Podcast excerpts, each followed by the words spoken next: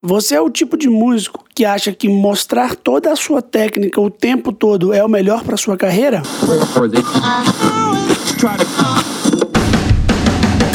Fala pessoal, aqui é Guilherme Fagner falando diretamente do Academia Musical, o seu podcast sobre o mundo da música, porque malhar o cérebro é divertido. Neste podcast abordo assuntos sobre a vida do músico atual, mercado musical, tecnologia, história de bandas e canções, produção musical e muito mais. Tudo isso de forma descontraída e objetiva, porque eu sei que o seu tempo vale ouro. Então, vem comigo que o episódio de hoje está começando.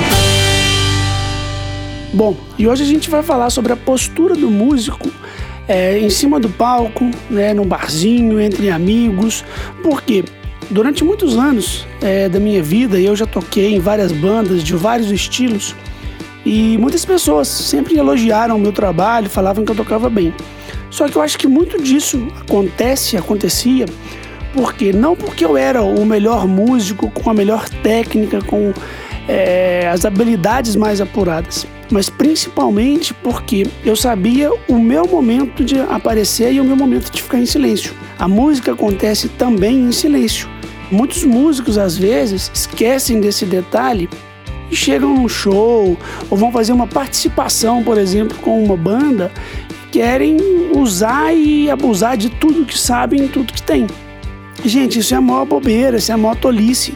Por quê? Quando você faz isso, você cria um ambiente egoísta, né, individualista, onde as pessoas ao seu redor criam certa aversão a você.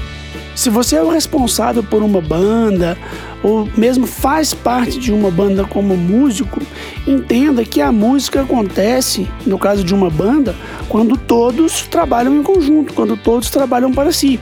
Não adianta eu querer solar o tempo todo e os meus solos é, sobressaírem o vocal principal e aí o batera começa a fazer uma virada atrás da outra, junto com isso o teclado quer fazer arranjos, enfim.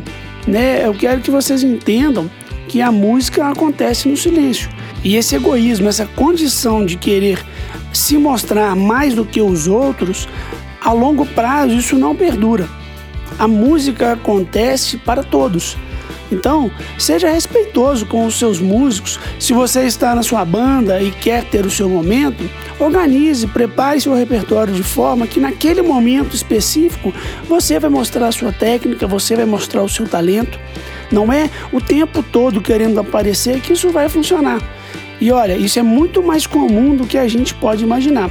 Tenho certeza que se você que está me ouvindo agora é músico e já participou de alguma banda, você vai ver que isso já aconteceu em alguns momentos na sua vida.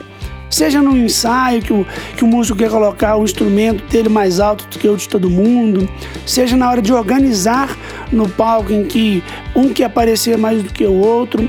Isso não é legal, isso é antiético e assim, a longo prazo não vai dar certo. A minha sugestão é o seguinte: se você acha que você tem um talento sobrenatural e que é insubstituível e merece destaque, faça carreira solo, porque assim, é nenhum grande time, nenhuma grande equipe joga sozinho. Fazendo uma comparação com um time de futebol, eu não sou especialista em futebol, mas assim, o atacante não é mais importante do que o zagueiro. Quer dizer, todos precisam agir em equipe. Se o ataque do time está muito bom, mas a zaga está fraca, não vai adiantar nada, você está correndo o risco de perder a partida. E na música é a mesma coisa, é equilíbrio. Né? Vai ter a hora do, do batera se destacar, vai ter a hora do baixo, vai ter a hora do vocal, enfim. Banda, um trabalho em equipe é isso. Então, assim, estejam sempre atentos para que talvez na tentativa de querer ser um bom músico, você acaba colocando mais energia do que precisa em determinada situação, em determinado arranjo, e o que era para ficar bom acaba ficando feio. Então acho que muito do que aconteceu comigo, a minha história, eu posso afirmar isso, é em virtude disso.